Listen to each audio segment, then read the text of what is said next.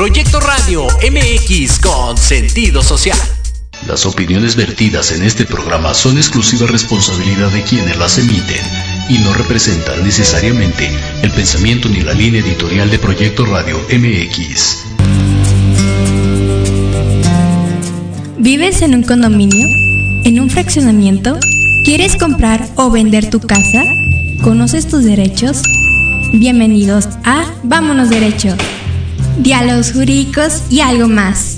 Un programa conducido por el licenciado Lucio Castillo, en el que abordaremos temas de interés para que vivas y convivas mejor. Excelente. Comenzamos.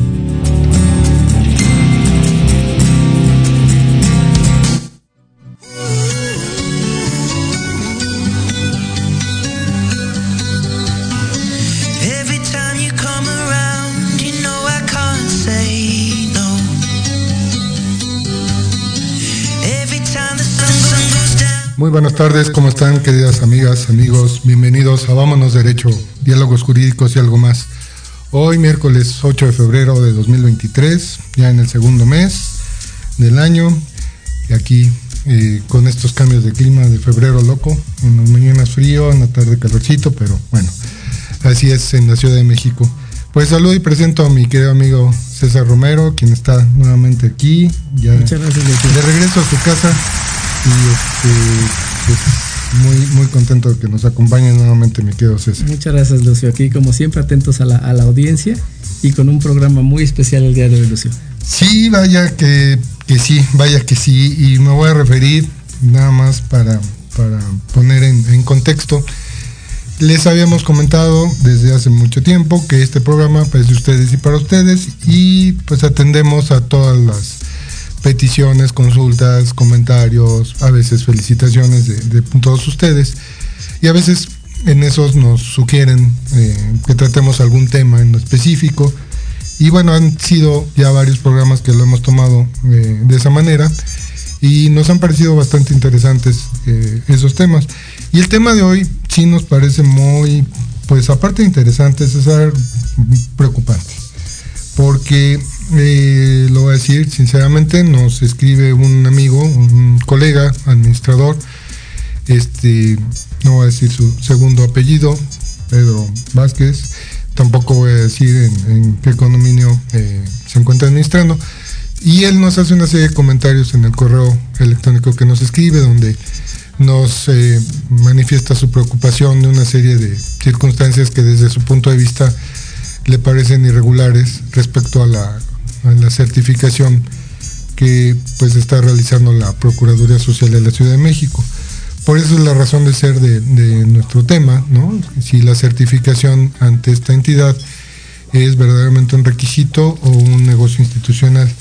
Y bueno, eh, ya a partir de este momento eh, empezaremos a comentar el tema y por qué a consideración de él, eh, pues más que estar verdaderamente interesados en que los administradores verdaderamente sean profesionales, a veces da ese, ese sentir de que es un poquito o un muchito de negocio, ¿no, mi querido César? Más Claro. allá de que efectivamente se esté cumpliendo con la ley y más allá de que precisamente una certificación es la garantía, ¿no? Que, que esta persona o que una, una persona moral se encuentra con los conocimientos suficientes para desempeñar X eh, eh, pues tarea. En este caso, un oficio, Lucio. Buenas tardes a todo la- el auditorio. Y bueno, pues empezando, y antes de entrar en materia, Lucio, si me lo permites, eh, bueno, quisiera dedicar el programa del día de hoy a mi madre, Lucio. Que Ah. Hoy, es, hoy es cumpleaños de mi mamá. Vaya, Eh, Muchas felicidades. tiene desde marzo, en este caso, Lucio, que mi mamá ya no está con Sí, nosotros. Sí, sí, sí, lo sé. Y en este caso, bueno, pues mi mamá era una gran seguidora de nuestra labor. Sí, sí, y en su momento ella me, me preguntaba cuando conoció todo esto que, que hacemos tú y yo, Lucio, cada día. Me decía, César, es que no lo puedo creer, detrás de todo esto hay un mundo. Así que este mundo, este Día Madre es dedicado para ti. en conmemoración de la señora madre de César. Así un es. abrazo donde se encuentre, seguramente arriba, arriba y muy feliz y contenta. Es ¿no? correcto. Y en este gran, gran legado que, que ella nos dejó y en este amor también por la propiedad horizontal, eh, pues recuerdo que platicaba y se metía mucho en ese tema de, qué difícil es ser administrador y platicamos a veces en, casa de cómo eran los, los, requisitos para. Y en esta consulta que nos hace Pedro, eh, nos da una gran eh, tela de donde cortar un gran material porque se pregunta como buen profesional dedicado a la administración, ¿qué pasa o cuál es el fondo o el sentido de los requisitos institucionales, Lucio, que nos requiere en este caso la Procuraduría Social en la Ciudad de México para eh, brindar nuestra labor como administrador, que sabemos que es una función social que también a lo largo del, del mundo pues está pasando desde hace algunos años un proceso de profesionalización y en este proceso de profesionalizar la labor del administrador entra un tema de, certificación que no es menos álgido en México que en otros países de Latinoamérica o del mundo y bueno, llama mucho la atención para, para con ellos ser un requisito institucional en esta Ciudad de México, por supuesto con un costo de un pago de derechos, que está junto a una certificación a nivel federal que expide, en este caso, la Secretaría de Educación Pública, y que vamos a platicarlos hoy, vamos a notar que tiene diferentes parámetros de, de actuación, en donde a nosotros, por un lado, como administrador, nos puede eh, producir una serie de, cuestionamientos y al mismo tiempo a la luz de la certificación de la Secretaría a nivel federal y lo que existe en otros países nos da alguna que otra cuanta luz para continuar por un camino que consideramos un poquito más correcto, Lucio. Así es. Mira, el planteamiento que nos hace Pedro es muy sencillo. Dice que, eh, ahora, habría que también tener un poco más de contexto. Estamos refiriéndonos únicamente a lo que él nos comenta. Dice que aproximadamente 300 personas o 300 administradores presentaron ese examen, de los cuales solamente unos 100 aprobaron ese examen. O sea, quiere decir que la tercera parte solamente aprobó él de, dentro de ellos. Y se le hace, eh, no sé si estos 300 sean mensuales, sean por oficina central o en cada una de las oficinas desconcentradas como, como lo maneja la Procuraduría también tienen.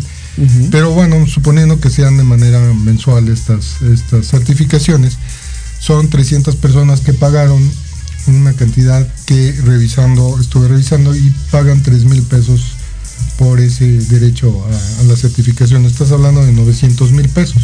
Al día de hoy sigue continúa en 3 mil pesos. Finalmente hubo 200 eh, que no aprobaron y que van a volver a repetir, más los que se sumen de eh, los siguientes que se les vaya venciendo.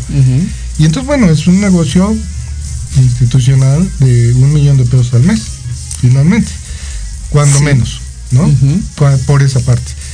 Y por otro lado, bueno, si tú me dices, es que este pago que estoy haciendo para mi certificación de verdad mm, vale la pena, pues entonces, pues yo creo que cualquier administrador lo hace con gusto, porque tú y yo hemos hecho algunos cursos diplomados donde ni siquiera tienen que un carácter de reconocimiento.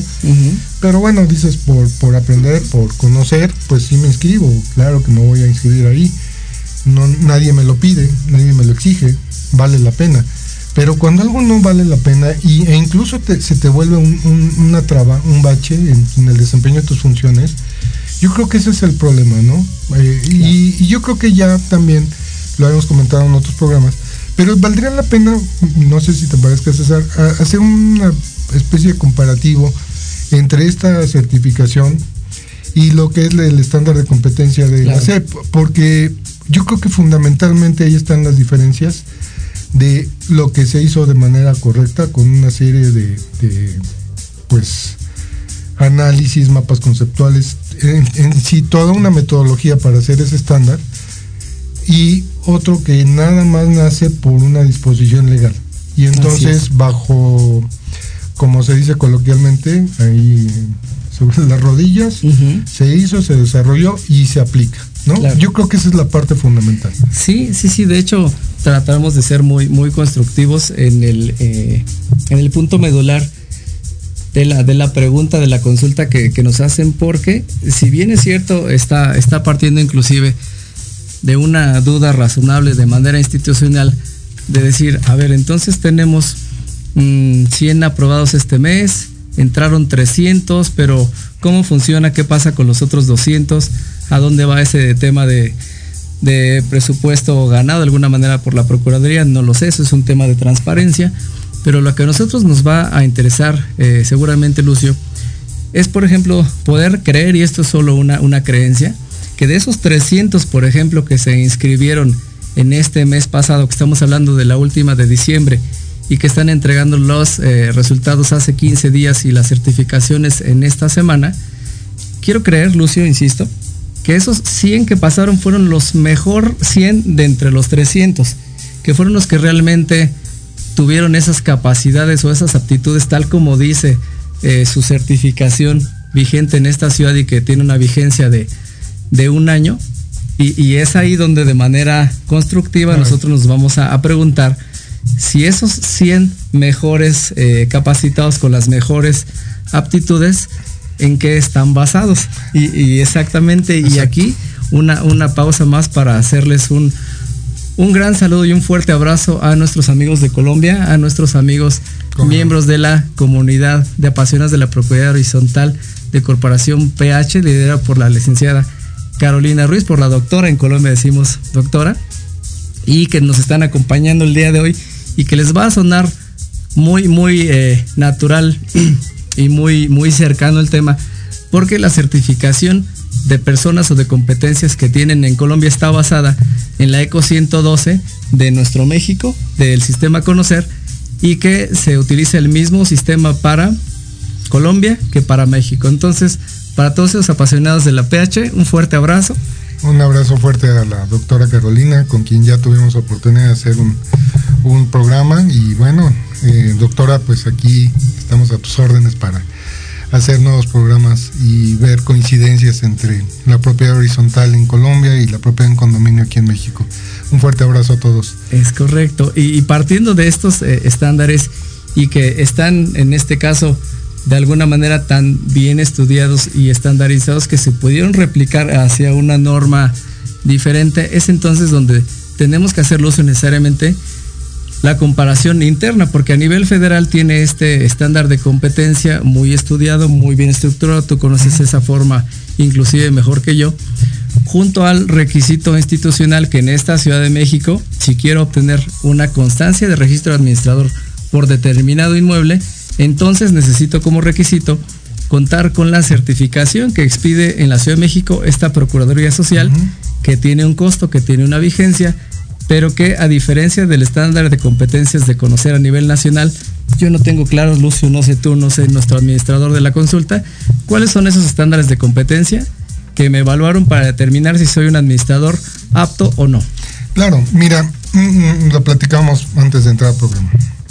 Cualquier institución que se digne de, de ser certificadora tiene un procedimiento, tiene todo un proceso, una metodología para diseñar tanto su forma de evaluarte, ¿no? Como su forma de, inducirte a ciertos cursos previos para que tú tengas conocimiento. Y es muy sencillo, César Velo, ahorita estamos en, días de que muchos de los chicos que van a entrar a nivel licenciatura eh, están haciendo sus registros para, para la UNAM, para el Instituto Politécnico Nacional, también para los que van a estudiar bachillerato ellos saben cuáles son esos requisitos. Simple y sencillamente ya desde antes saben cuáles son los requisitos. Y dos, no les van a decir el examen. Sin embargo, sí les van a decir, oye, esta es una guía de estudio para tu examen. Es correcto. ¿No? Si tú consideras que no estás apto, bueno, porque también incluso tienes exámenes diagnósticos, ¿no?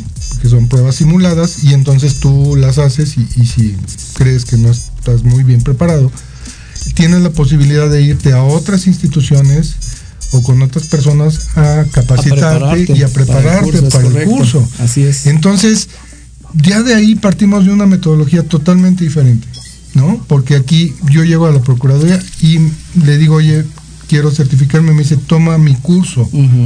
Y tiene que ser su curso. Ni siquiera tengo, no, tengo la posibilidad de irme a otro lado. Claro. A, tomar un curso y que llegue con mi justificación o con mi, certificado del curso y decirle, oye, mira, ya lo tomé en tal institución, universidad, instituto.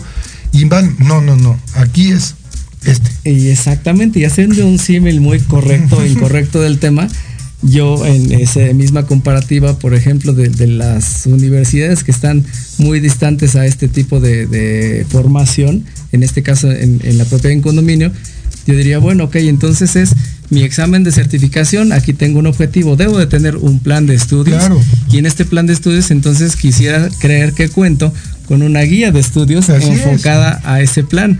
No sé tú, Lucio, en la multiplicidad de ocasiones que hemos presentado ese examen, no nos han dado una guía, no nos han dado una guía estándar en cada oficina delegacional y, y soy muy honesto al, al decirlo y no, no es que me enorgullezca, pero nosotros mismos como servidores públicos, como abogados, en donde esta ley estuvo muy enfocada de manera legislativa, pero que tal vez dejó grandes huecos en la parte de finanzas, en la parte de administración, en la parte de operación, estaba muy enfocado a ese saber completamente legal y que nosotros como abogados y como miembros de la institución, en muchas ocasiones nosotros mismos dimos esos cursos, instruimos, aplicamos los exámenes y, y qué vergüenza decirlo, Lucio, pero nosotros tampoco teníamos esa certificación oficial es que- por parte de la institución. Bueno, yo no di cursos, pero bueno, este, mira, tienes toda la razón, porque ahí viene el siguiente punto.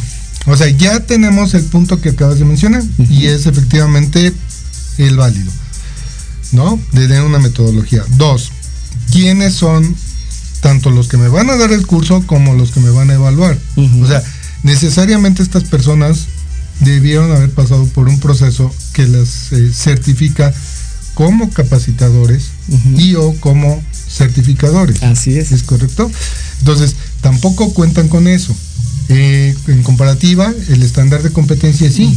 Para que tú puedas evaluar el estándar de competencia, hay un organismo, ¿no? Que es el conocer, Así que a la es. vez eh, regula a estos organismos eh, certificadores y estos organismos certificadores cuentan con evaluadores que también pasaron por un proceso de conocer, se evaluaron y demostraron que son eh, eh, expertos en evaluación. Claro. Entonces, él, la persona que te va a hacer la evaluación, conoce el estándar de competencia, aparte de conocerlo, conoce cómo aplicar una evaluación. O sea, él está capacitado y está certificado. Hoy en día, efectivamente, no se cuenta con esta eh, capacitación de las personas que ni las que te dan el curso ni las que te certifican en la. Procuraduría. Es que, fíjate, hay un tema ahí que, que a veces me suena bien, bien chistoso. A veces como servidores públicos de repente llegas a un área nueva, ¿no? Te- te- si ya llevas muchos años, bueno, la propia experiencia te va dando el conocimiento. Así es. Pero digamos, llegaste mañana y te nombraron director o lo que sea de certificación. Oye, ¿cómo vas a saber? Pero Es por ese simple hecho, para la ley, tú ya eres el que les vas a otorgar esa- ese reconocimiento. Es correcto, y Aunque hay- no conozcas nada. Y hay falencias y, y dolencias desde la administración pública, Lucio, pero Sí. ahora en comparativa con, con aquellos años te puedo decir que las cosas han cambiado, por lo menos para nosotros, porque si bien es cierto en aquella ocasión, en aquella época institucional, no contábamos con esas certificaciones, hoy estamos abiertos a contar con ellas no solo a nivel nacional, incluso contamos con internacionales que han sido eh, resultado de estudio, de estandarización en diferentes países y que nosotros hemos podido no solo traer al nuestro, sino replicarlo hacia, hacia otras partes. Pero es aquí donde tal vez encontramos una incongruencia entre lo que funciona a nivel federal, mm, decimos nombre Secretario de Educación Pública con esta certificación de conocer, y que tiene una incongruencia con la Ciudad de México, que tiene su propia certificación, que tiene, insisto, esta validez de un año, este costo de 3 mil pesitos, que la decide, la SEP tiene 5 mil y dura 5 años, tiene esas, esas ventajas, por Fíjate, ejemplo. eso, es, eso es interesante. Por ejemplo, aquí voy a pagar, supongamos que, que 3 mil por cada año que voy a, certificarme. Por 5 son 15 mil pesos. Ajá. O sea, en, en lo que lo mismo me da una, certificación de conocer, 5 años. Ajá, pero no es un tema de, de costos, Lucio, sino lo pero- que quiero decirte. No, pero también te incide, porque Sí, finalmente claro. eres tú un profesional que te estás, estás ganando eh, lícitamente tu- Sí. tu, dinero y aparte tienes que invertir porque tus clientes condominios te van a estar exigiendo que estés certificado. Ojo, y, y los, ¿No? clientes lo merecen, pero la comparativa Claro. que quiero hacer aquí, Lucio, es que si yo de todas maneras invierto y estudio en esta certificación que me dura estos cinco años por estos cinco mil pesitos, pero no me la exigen para la certificación en la Ciudad de México, sino que me exigen la que no tiene un estándar de competencia, la que es más económica, que me dura menos tiempo, Lucio, para mí es incongruente. Claro, claro, totalmente. Y que incluso ni siquiera tenga una equivalencia de validez. Claro. Porque podría ser. O sea, imagínate que tú llegas a esa Procuraduría Social y te dijera, oye, eh, vas a hacer tu curso y tu certificación, y tú llegaras con tu certificación federal de, de, competencia federal, le dijeras, oye, yo tengo vigente mi competencia y te la homologaran y te dijeron, oye, tendría que ser. No, no tienes problema, tienes válida porque tú ya hiciste tu trámite a nivel federal. Así es. E incluso se supone que conoces más que en la Ciudad de México porque a nivel federal probablemente conoces leyes de otros de otros estados, eh, no sé, operaciones y, ya no solo legislaciones, sino esta parte de competencias que se elaboró en, eh, junto con la Secretaría en cuanto a finanzas, principios básicos de administración, en temas de, operación que son un tanto más prácticos, que decíamos te piden incluso tu portafolio de, evidencias, que también te lo piden en la local sin una razón de, de ser, pero que entonces, como bien dices, tendría que ser homologado, salvo un pequeño detalle, Lucio. La normatividad de la Ciudad de México la ley propia en condominio de inmuebles para esta Ciudad de México dice como requisito la certificación que expide la Procuraduría. Y entonces ese, ese enunciado ya te sacó eh, A, la, a, la, estándar, a la de la de nivel federal. Sí, que, que emita la Procuraduría, pero vamos, finalmente esos son los procesos legislativos que te digo que a veces tendría que ser. Hemos eh, pasado desde hace mucho tiempo está esa disposición y han pasado um, reformas y reformas pues quítalo, es la Procuraduría o el equivalente o una entidad eh, federal que te lo... y con eso te quitas de encima, claro. Claro. Te quitas trabajo, pero también te puedes quitar el negocio. Y, no, bueno, pero tenemos también un, una entonces un nivel o un estándar de, de verdadera competencia entre los profesionales porque vas entonces a tener una comparativa de conocimientos locales a uno nacional, a uno internacional y en efecto tendría que ser homologado porque ah, eh, afortunadamente, desafortunadamente que esta función en cualquier parte del mundo no es una profesión sino un oficio, también me abre la puerta para poder ejercer como administrador este oficio en cualquier parte del mundo, siempre y cuando tenga las, las competencias, en este caso los estándares de, de, cada país y las competencias de personas, que es lo que se hace en los diferentes países, certificar personas, Lucio, que cuenten con estas competencias. Sin embargo, bueno, aquí ya entraríamos a un tema de, leyes federales y lo del pacto federal, ¿no? Porque de repente pues dices, bueno, si, si algo es federal, quiere decir que tiene validez a nivel nacional y, como tal ese estándar tendría esa validez. A contrario de la local, que nada más tiene validez ahí, ¿no? O sea, es un médico pues no le vas a pedir cédula por estado, ¿no? Pero y si esto tiene su parte compleja, mi cartita, los Reyes Lucio sería entonces que hubiera tratado su homologación para que ese otro que tuve a nivel internacional que funciona en otros tantos países y que mis estándares y mis capacidades o competencias como persona puedan ser aplicables también aquí.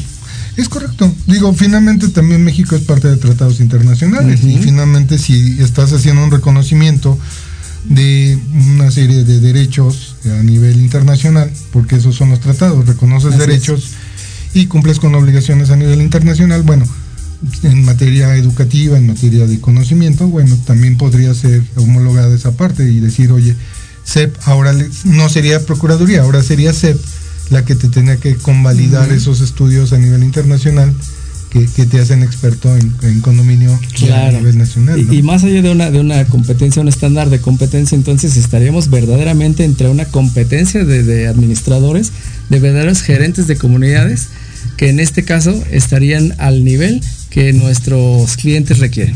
Claro, porque bueno, aquí, mira, entiendo también que la justificación, o muchas veces las justificaciones eh, son casuísticas, ¿no? O específicas.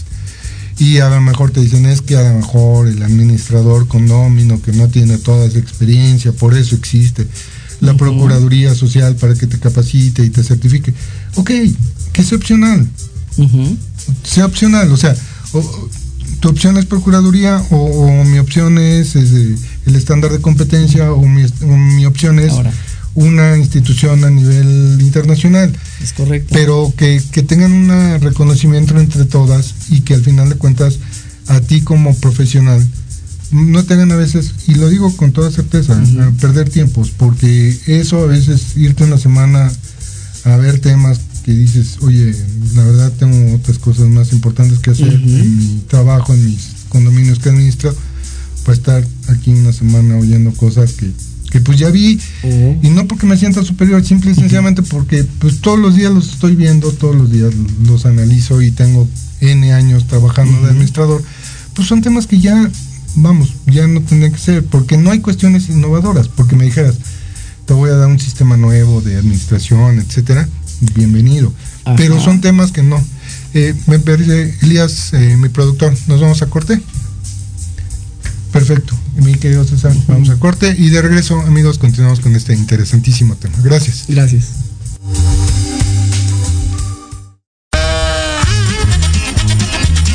Oye, oye, ¿a dónde vas? ¿Quién, yo? Vamos a un corte rapidísimo y regresamos. Se va a poner interesante. Quédate en casa y escucha la programación de Proyecto Radio MX con sentido social. ¡Uh, la, la, chulada!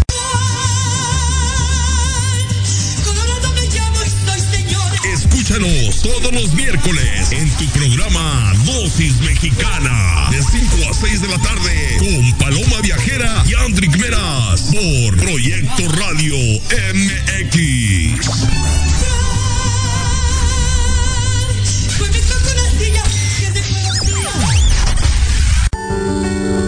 Héroes Anónimos con Diana Marta Calleja y Guillermo Salceda.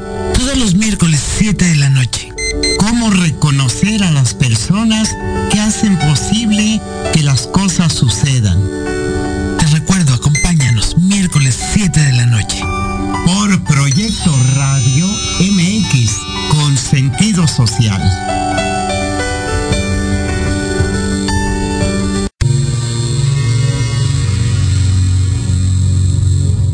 Gustaría saber para qué estás aquí? ¿Qué sorpresas guarda el universo? ¿Qué técnicas de sanación existen? Hola, yo soy y me llamo Ivette. Te invito a escuchar Despertando tu conciencia en amor y armonía, donde tendremos temas e invitados enfocados en conocimiento y sanación resolviendo tus dudas. Todos los jueves a las 10 de la mañana por Proyecto Radio MX con sentido social.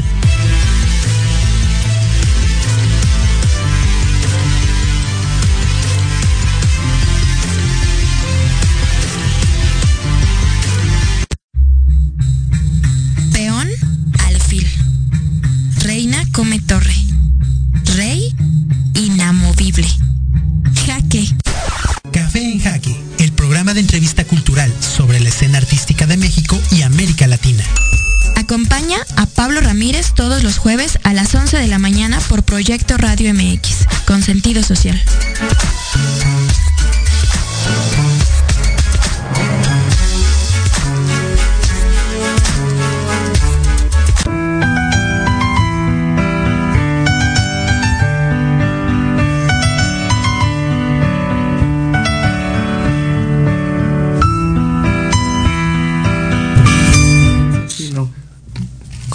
Amigas, amigos? Muchas gracias por su permanencia. Ya estamos aquí de regreso.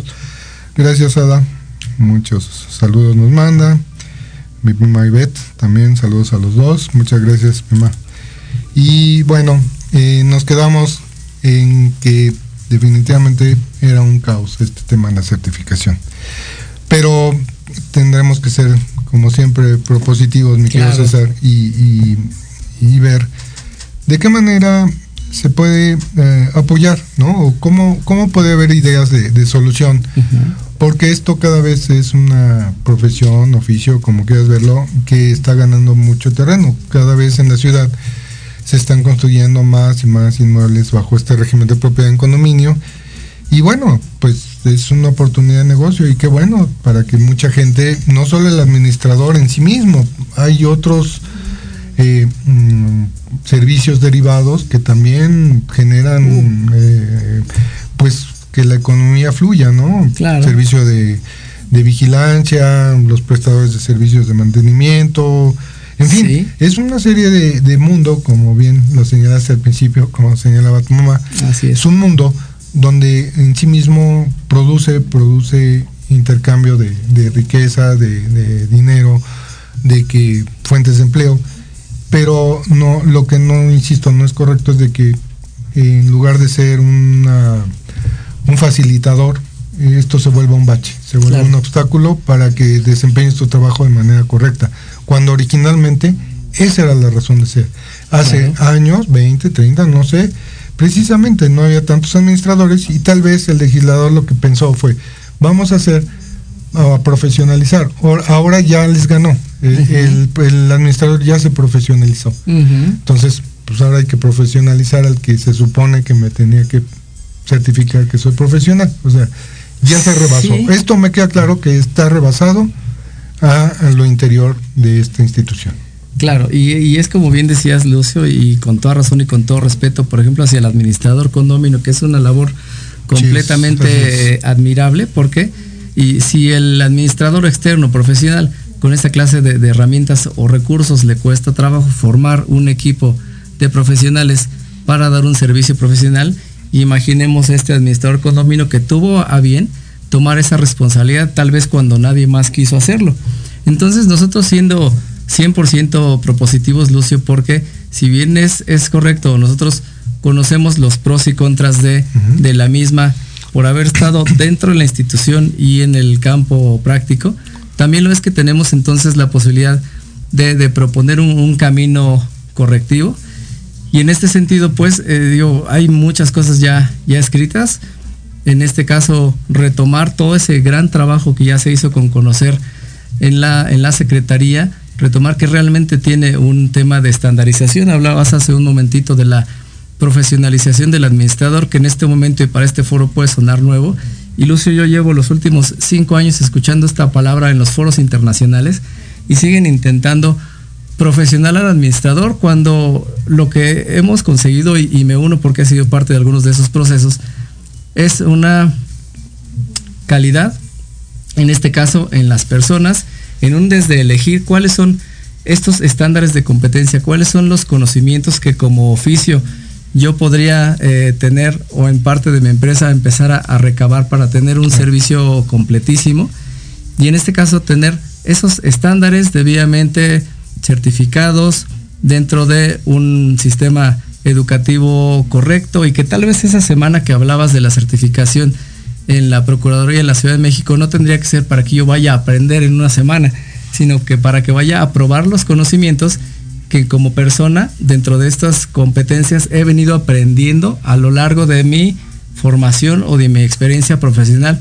como administrador. Entonces, decías, y tienes toda la razón, hay inducciones, hay propedéuticos, están los exámenes que tendrían que estar enfocados a este estándar bajo un plan de estudios, bajo una guía de estudios enfocada al plan y al objetivo, pero que hubiera tal vez multiplicidad de opciones en donde yo pueda adquirir ya sea de manera dogmática o práctica estos conocimientos y estos otros foros sirvan para probar que cuento con esas competencias a través de una certificación. Así es, incluso, bueno, por ejemplo, en el tema del, del estándar, precisamente es un estándar de competencia laboral porque te dice, no, no requiero de que me demuestres que tienes un conocimiento incluso académico, ¿no? O sea, cómo hayas adquirido el conocimiento no me interesa. Simple y sencillamente demuéstrame que sabes hacerlo. Claro. Esa es lo importante, esa es la, diferencia. Aquí no me importa cómo lo adquiriste.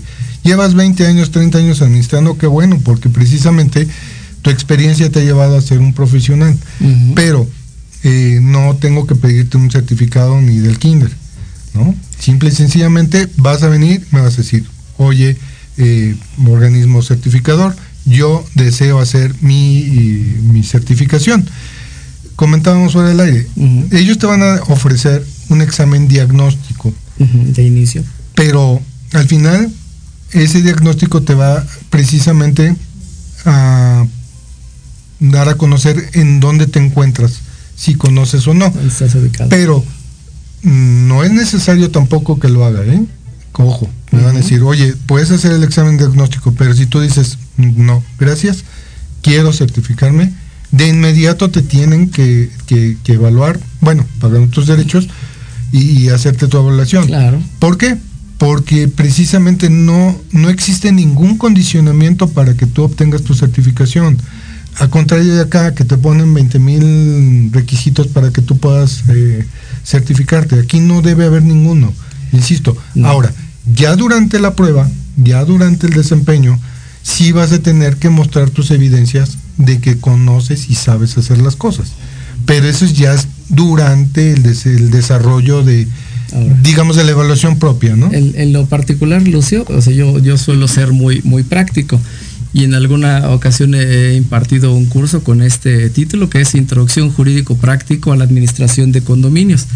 Y en este caso, pues de este punto de, vista jurídico, no pretendo, por ejemplo, que los administradores hagan abogados, eso es imposible. Nosotros estudiamos una carrera con un plan, con prácticas, con muchas cosas que nos hacen tener esta, esta función.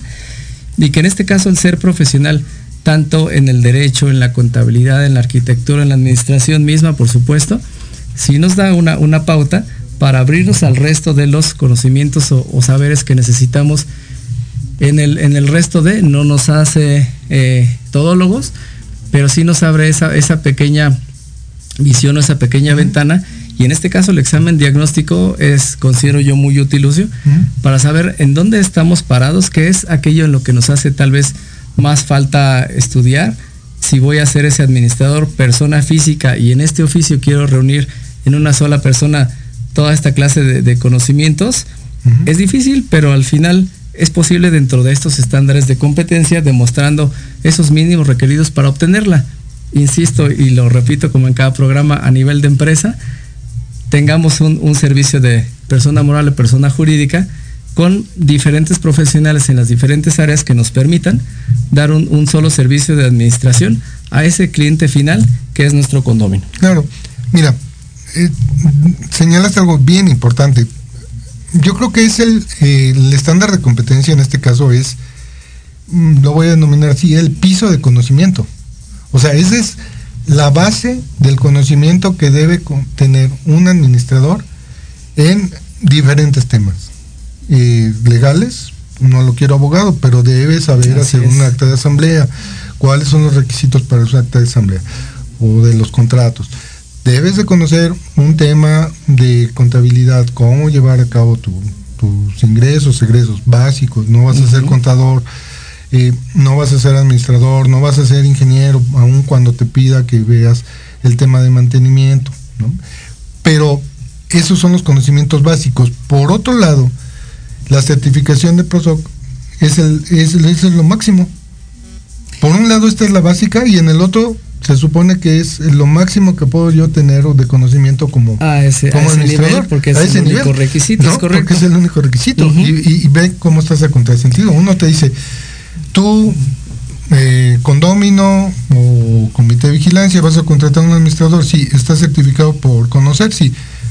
Lo que quiere decir es que conoce el piso, lo básico de administración. Y ahora. Y esa es tu garantía. Una, una parte, Lucy, perdón la interrupción que, es muy, muy realista, es que al margen de las certificaciones con las que contemos en el papel, sea a nivel local, federal o internacional, la parte importante para el cliente va a ser cómo lo aplicamos. Estos conocimientos que nos trajimos de la ciudad, del país, de las otras partes del mundo, cómo lo utilizamos para darle resultados, beneficios a este cliente mío y que entonces esas certificaciones en la práctica, por supuesto, sirven para que no es única exclusivamente colgar el certificado en la pared y que se vea bonita en la oficina, sino que tengas esa, esa recomendación del cliente de, de boca a boca que diga, sí, mi administrador tiene certificación A, B y C, pero además cada, cada año en mis resultados en mis estados financieros, en mi nivel de comodidad, en la operación, en mi certeza jurídica, tiene 10. Ese es el administrador de resultados, Lucio, que realmente sabe para qué sirven sus certificaciones. Fíjate que tienes toda la razón. Sin embargo, no sé qué pasó. Yo supongo que al principio, al ser la primera institución que, que se encargó de atender a los condominios en Ciudad de México, y no, no quiere decir que tiempos pasados fueron mejores, pero yo creo que se hicieron bien las cosas porque a nivel percepción de la sociedad, la Procuraduría todavía tiene un, gran reconocimiento y, debe tenerlo, pero hoy en día eso a veces no sucede y, nos ha pasado, o sea, tú puedes llegar y decir, oye, pues estoy certificado en conocer, tengo certificación internacional, cuento con un diplomado, aparte tengo, tiene la, la certificación de procuraduría. Así es. Este, no, mm, gracias. Entonces, Sí, a nivel eh, de percepción colectiva, sigue siendo muy importante, aun cuando lo que acabamos de comentar no sea un, de- hoy en día ya no sea un requisito fundamental en cuanto a conocimientos prácticos y, y teóricos de cómo administrar un condominio. Sin embargo, la gente sí te lo sigue pidiendo y eso es, es algo importante. O Claro. incluso, oiga, eh, tiene libro, eh, tiene reconocimiento. Entonces, si hay un reconocimiento colectivo, y que bueno, por parte de la ciudad hacia la institución. Sin embargo, hacia el interior la institución no está dando eso, eh, no está dando el ancho, como dicen vulgarmente, ¿no? A- Claro. a esa expectativa social. Y, y yo en ese sentido, Lucio, y ya hablamos de, de resultados hacia el cliente, ahora me iría como, como bien señalas a la parte interna, porque bueno, pues con ese servidor eh, público que tiene 20 o 30 años haciendo las cosas de cierta manera, tal vez sin alguna motivación de, crecer o, de ser mejor, eh, pues creo que valdría mucho la pena incentivar el, estudio, el, crecimiento. Si vamos a hablar de, certificación y, y decimos un, un dicho muy coloquial en México, bueno, pues el buen juez por su casa empieza. Entonces, ¿por qué no plantearlo a nivel institucional? Yo sé que es la cartita a los reyes que lleva mucho tiempo, dinero y esfuerzo, pero que empezáramos desde la institución al final del día. La Ciudad de México es, es un- una vitrina a nivel federal, muchas cosas que se hacen en la ciudad se replican a nivel federal. ¿Por qué no hacer las cosas bien desde, desde la casa? ¿Por qué no certificar a este eh, servidor público que me está impartiendo los cursos de, de certificación? ¿Por qué no darle esa validez desde la casa? Y en ese sentido, si podemos en otro momento homologar, porque es la misma certificación a nivel federal y en esa grandísima carta a los Reyes Magos, en otro momento hacer ese tratado internacional que homologue con el estándar de competencia internacional y entonces este administrador buenísimo que tengo en los Estados Unidos tal vez lo pueda tener en México y el que tengo en México lo pueda tener en Canadá porque la función es excelente a donde lo pongas. Claro, eso sería ideal. Incluso, digo, eh, de manera propositiva, el tema es que no te cierres y que digas, es que esto es mío, ¿no? Aquí me la ley me da estas facultades y entonces son mías y yo aquí adentro soy un, un micro este, imperio y aquí hago lo que se me da la gana. No, eh, vamos, ábrete ante tus propias instituciones.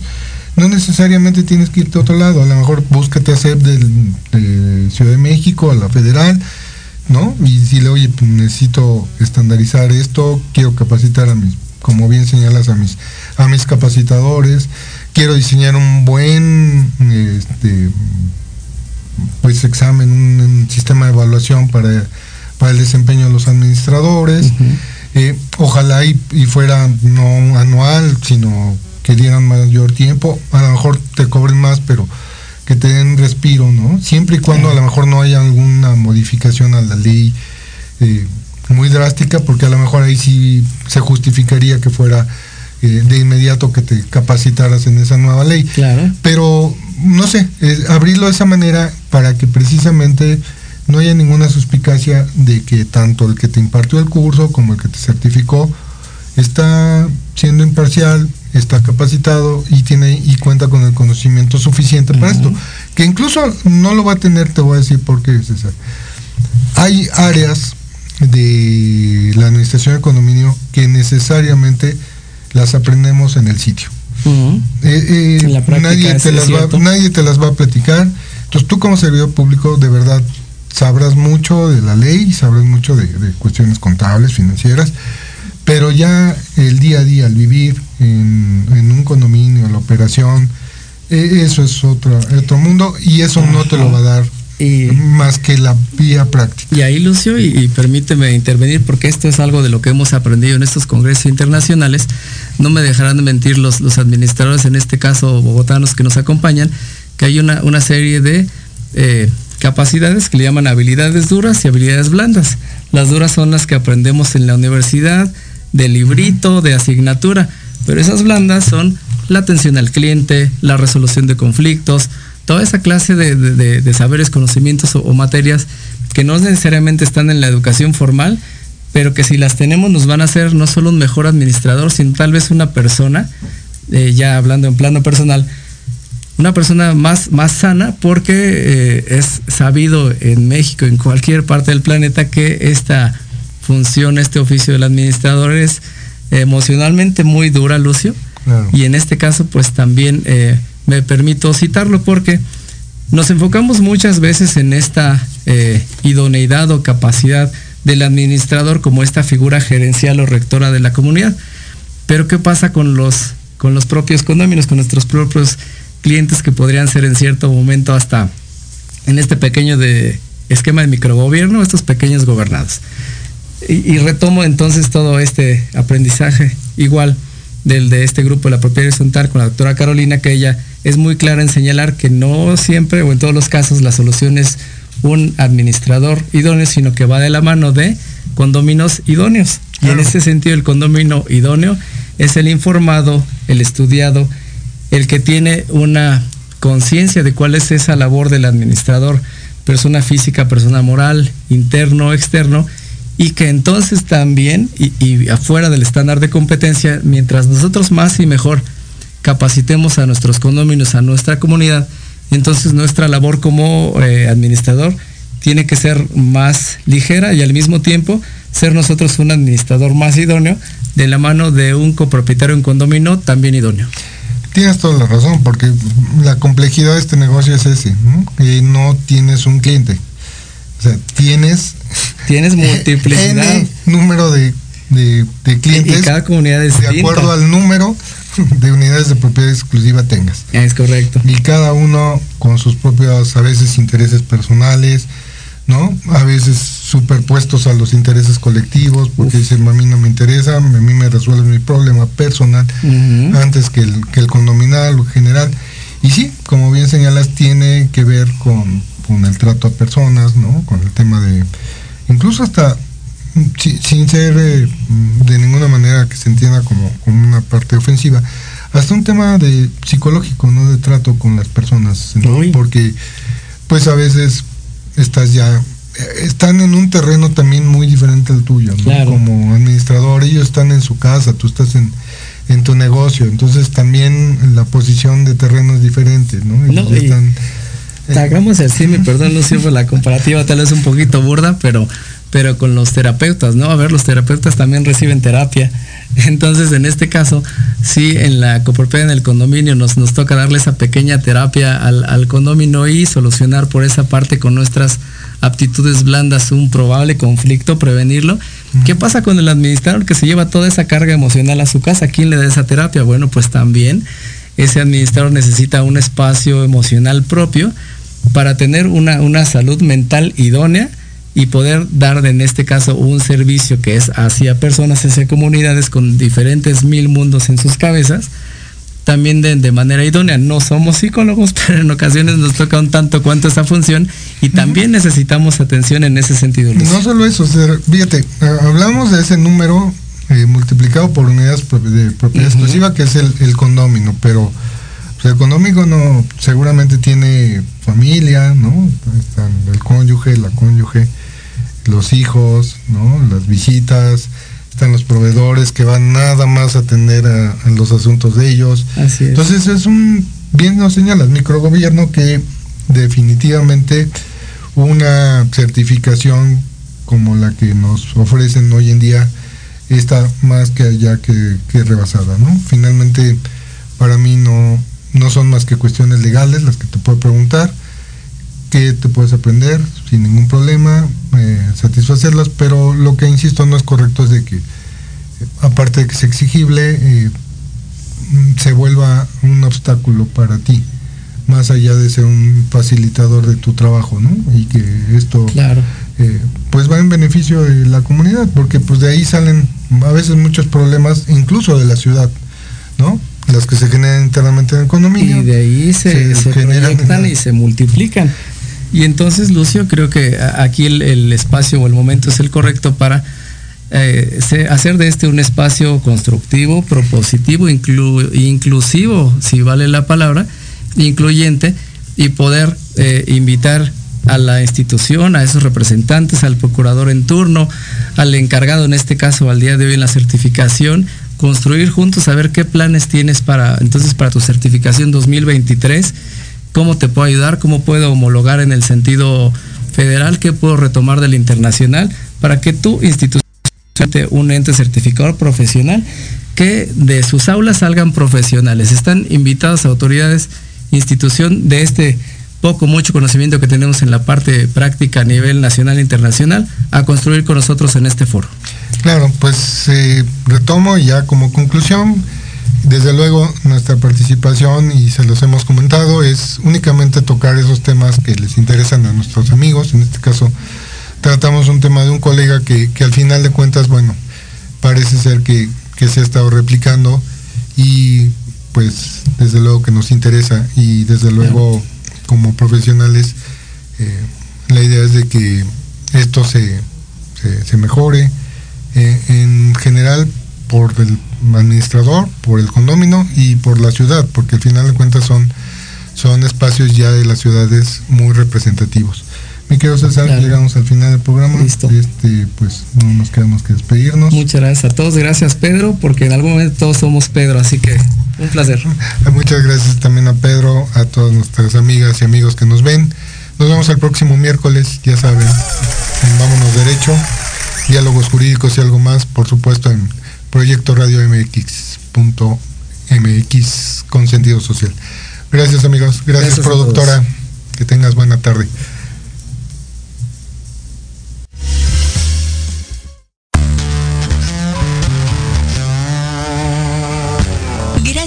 escuchar Vámonos Derecho. Estamos también en redes sociales como Condomatch Point. Te esperamos todos los miércoles de 4 a 5 de la tarde a través de Proyecto Radio MX con sentido social.